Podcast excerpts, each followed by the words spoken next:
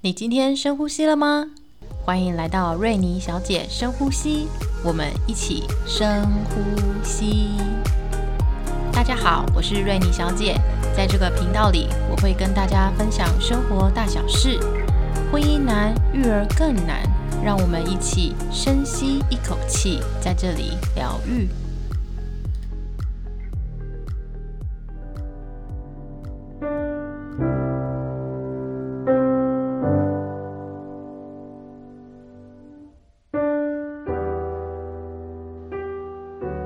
大家好，我是瑞妮小姐，欢迎来到瑞妮小姐深呼吸。今天是个下雨天，我非常喜欢下雨，我觉得下雨非常的浪漫。今天我们的主题是我妈很 ridiculous。大家还记得《哈利波特》第三集，就是阿兹卡班的逃犯里面有一幕是哈利他们在练习黑魔法防御术的时候，那时候他们老师是狼人，就是陆平，他把幻形怪关在衣柜里面。那什么是幻形怪呢？就是它会投射出你害怕的样子。比如说荣恩他就非常害怕蜘蛛，所以那个幻形怪就会跑出是蜘蛛的样子。那那时候哈利他非常害怕的是催狂魔，所以里面就会跑出催狂魔。那时候陆平他教学生要用的咒语是什么呢？就是 ridiculous。他要学生把害怕的东西变成好笑的东西。比如说，荣恩他就是很害怕蜘蛛嘛，所以他就是一边喊着 ridiculous，然后一边把蜘蛛的脚穿了很多双溜冰鞋，看着手舞足蹈的蜘蛛，他就不再那么害怕了。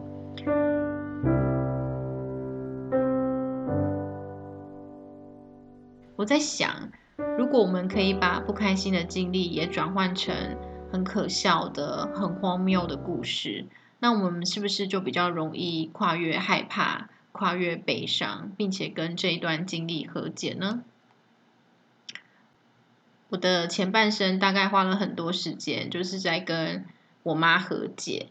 如果要用三个形容词来形容我妈的话，我大概都是负向的，比如说很懒散、很懦弱、很很肥胖、很不知变通，就大概都是很负向的形容词。可是如果你用同样的问题来问我的其他四个兄弟姐妹，其实他们可能可能有的会有正向的啦，只是我跟我妈的关系真的非常的差。我妈妈是米店的长女，然后她自由恋爱之后就嫁给我爸，然后我爸是长子。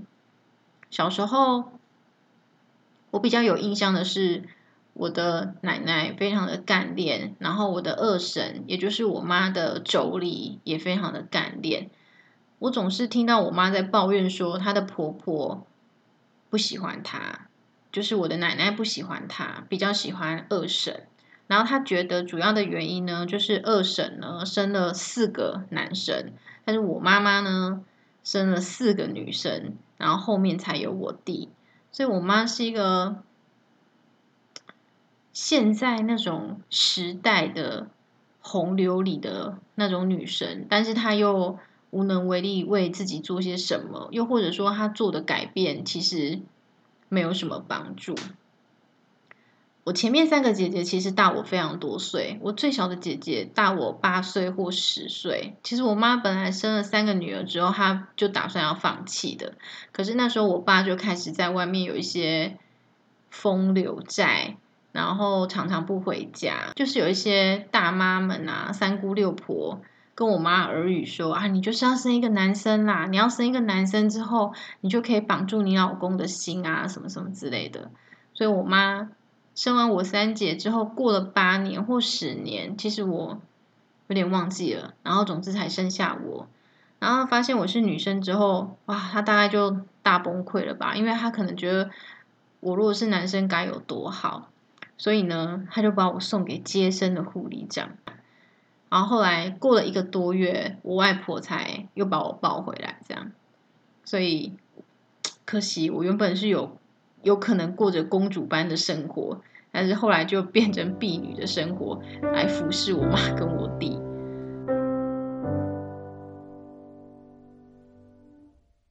哦，如果我是我们家最小的，可能还不会那么悲惨。然后更悲惨的就是三年后我弟出生了，就是那个如愿以偿，或者是那个梦想中要拯救我妈婚姻的儿子出现了。所以大家可以想象，说我妈对待他跟对待我有多么天壤之别。所以我的议题大概就是这几个，比如说男女的议题啊，公平的议题啊，就会在这边围绕。那大家可想而知啊，难道生了我弟之后，我爸就回来了吗？当然没有。所以呢，我妈呢就是一个没有离婚，但是单亲的妈妈。小时候。我姐他们其实都很早很早就离家了，所以虽然我是排行老四，但是其实我是像大姐的身份，所以我们家主要住居住的人就是我妈跟我弟还有我，就我们三个人。我妈其实是一个能力不太好的人，我在想说，其实我奶奶不喜欢或是不欣赏我妈，不见得是因为她都没有生儿子，而是她的能力真的是太差了。我妈是家庭主妇，但是她料理家务实在是一团糟。我们家总是很乱啊，很脏啊。然后我们家一个书桌都没有，我小时候完完全没有书桌。然后到国中的时候呢，我真的很想要书桌，所以我就把那个电视柜，那电视柜本来的电视是摆中间，我就把那个电视挪到旁边去，然后我就是在另外一边。可以写作业这样子，但我妈看到之后就把我骂到臭头啊！她就说：“你这样子干嘛移我的那个电视啊？这样子我要怎么看啊？”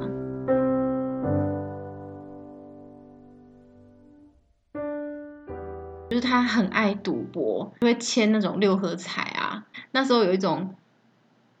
天天开心的这个节目，那天天开心前面不是都会有集号嘛？第一集、第二集、第三集，但它不是用中文写一第一集、第二集，它是一然后一个圈圈，然后我妈就觉得说那个是报名牌，就是六合彩里面的报名牌，她怎么都没有发现说，她每天跳都是加一，就是她那个等差数列都是加一，她都没有发现呢。我觉得我妈真的是很 ridiculous 哎。常会做一些黑暗料理啊，比如说我放学回到家的时候，晚餐通常都是一锅粥，然后那个粥呢就是大杂烩。他今天如果有豆子，他就煮豆子粥；如果有肉，他就煮肉粥；如果有丝瓜，他就煮丝瓜粥。总之呢，就是一个空荡荡的桌子上面有一锅看起来不知道是什么料理，然后煮的稀巴烂，然后没有别的配菜。我觉得以至于我现在。没有办法吃面，就是只吃一碗面呢。我一定要点旁边要有一些配菜，我才会觉得有一种幸福感，然后不空虚。我觉得就是一种早期创伤。因为以前有那种家庭赌房，就是打麻将啊，或者是玩牌的那种。我妈是在那种大树下，或者是路灯下的那种小桌子。有时候晚上我找不到我妈，然后我就骑脚踏车。去附近绕一绕，就会发现说，哇，在那个路灯的下面，然后路灯下面还有蛾啊、小虫子在那边在飞，然后下面就是一张那种折叠式的桌子，然后有几个大人，通常都是阿丧啊，或者是那个阿北啊，就坐在那边，然后做一个那个小板凳，然后我就看到那些身影里面有一个肥胖的人，那就是我妈，就也坐在那边。玩那种二十一点，然后大概就是十块、二十块的那种钱。那时候我就觉得说，拜托你为了这种十块、二十块，然后被你的婆婆嫌弃成这样，然后你还在这边玩，然后不回家顾小孩。总之，我妈就是一个，你要说她很俏吗？她又有点强的那种人。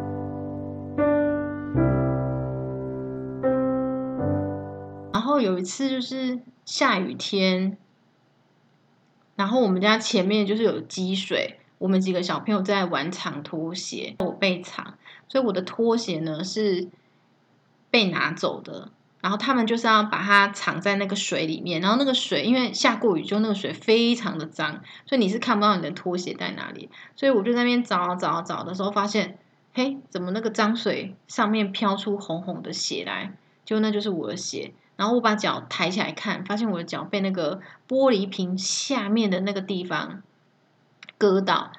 然后我就因为我们是偷跑出来玩的，所以又有点担心，然后又又流血，很害怕，所以我就回家，然后想要用那个随便的那种 OK 泵啊包一下，或者是止血一下，就发现血一直流，诶而且我看一下我的脚，哇塞，那个伤口是真的割的很深，可以看到那个以前自然课不是有解剖，老师就要让我们看那个鸡翅的什么结缔组织还是什么组织，就会看到那个像肌腱一样白白的东西。我那时候就在我的脚上看到那个白白的东西，我就觉得哇天啊，大事不妙，我一定要跟我妈讲。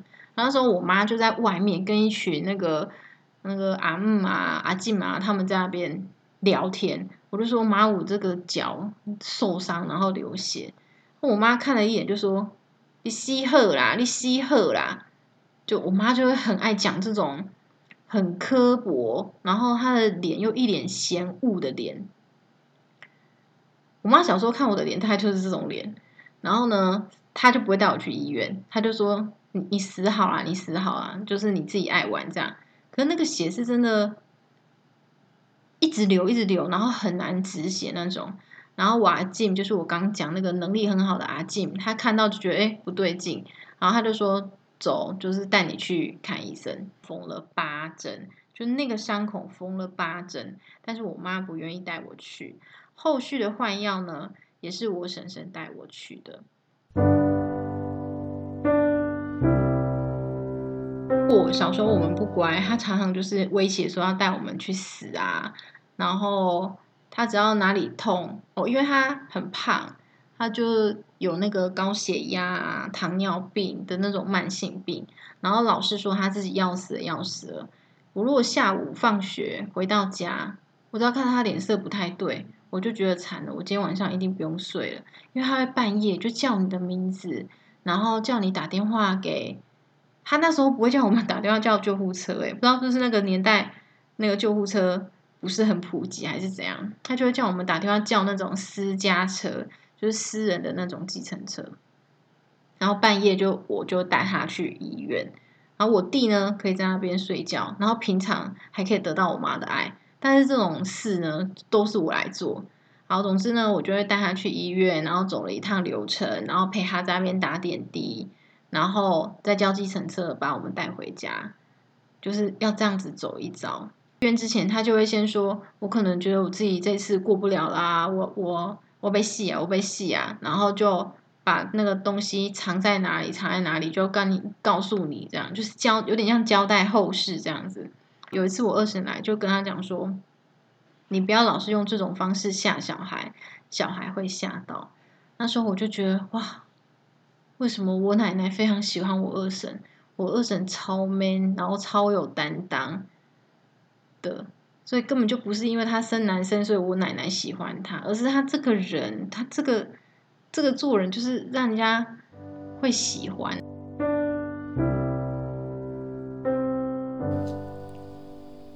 我跟我妈的关系差到什么地步呢？就是小时候的我觉得说，怎么会有妈妈对自己的小孩这么差？这一定不是我妈，她可能是巫婆或者是外星人，她只是披着我妈这个皮的面具。不是有那个 MIB 第一集，就是有一个外星人，他披着一个人的面具嘛。于是呢，我晚上的时候，趁我妈已经睡着，然后我弟已经睡着的时候，我就蹑手蹑脚的爬上床，然后我就从我妈那个耳朵旁边的皮。就想要撕开她的皮，看看她是不是真的我妈，还是她只是一个披着我妈皮的外星人或巫婆。总之，我就这样蹑手蹑脚接近他的时候，我妈突然就一个眼睛张开说：“你冲啥？”这样我们就吓死了。所以，好，他的确是我妈，我的那个幻想破灭，这样子。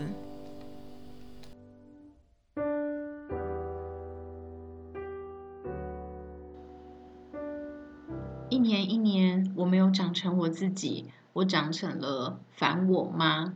我走的每一步都在远离我妈，我做的每一件事情都在跟我妈对抗。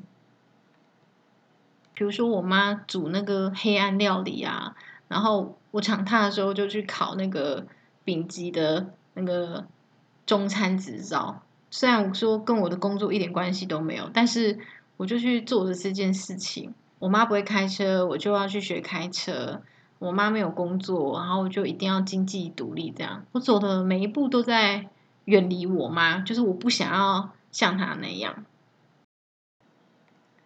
一直到三十五岁，我觉得是美好的三十五岁。我接触了萨提尔，萨提尔有一句话我非常喜欢，他说。祝福那些你不再需要的，因为他曾经为你做了那么多，然后放他自由。承认这些未满足的期待，然后我也接纳随之而来的孤单、愤怒感受，但我同时也欣赏这些与众不同、宝贵的生命经验，带给我丰富的内在资源跟满满的生命力。我妈死在她的四十九岁那一天，她没有说一杯戏啊，也没有交代她值钱的东西放在哪里。但那天我跟她进医院之后，只有我走着出来。我妈连离开的方式都很 ridiculous，但她自由了，她从这个家解脱了，她从我爸的背叛解脱了，她也从我奶奶的不看重解脱了。成人的我不再需要我母亲的保护，也不再需要她的肯定。我可以自己保护自己，自己认可自己。我学习经营着跟我原生家庭很不同的婚姻关系和亲子关系。是时候让这些曾经带给我力量却不再需要的仇恨自由了。如果你心上也有放不下的，它就值得你留意。向内看，再向内看，你会发现。宝藏就藏在伤痛的后面。祝福大家。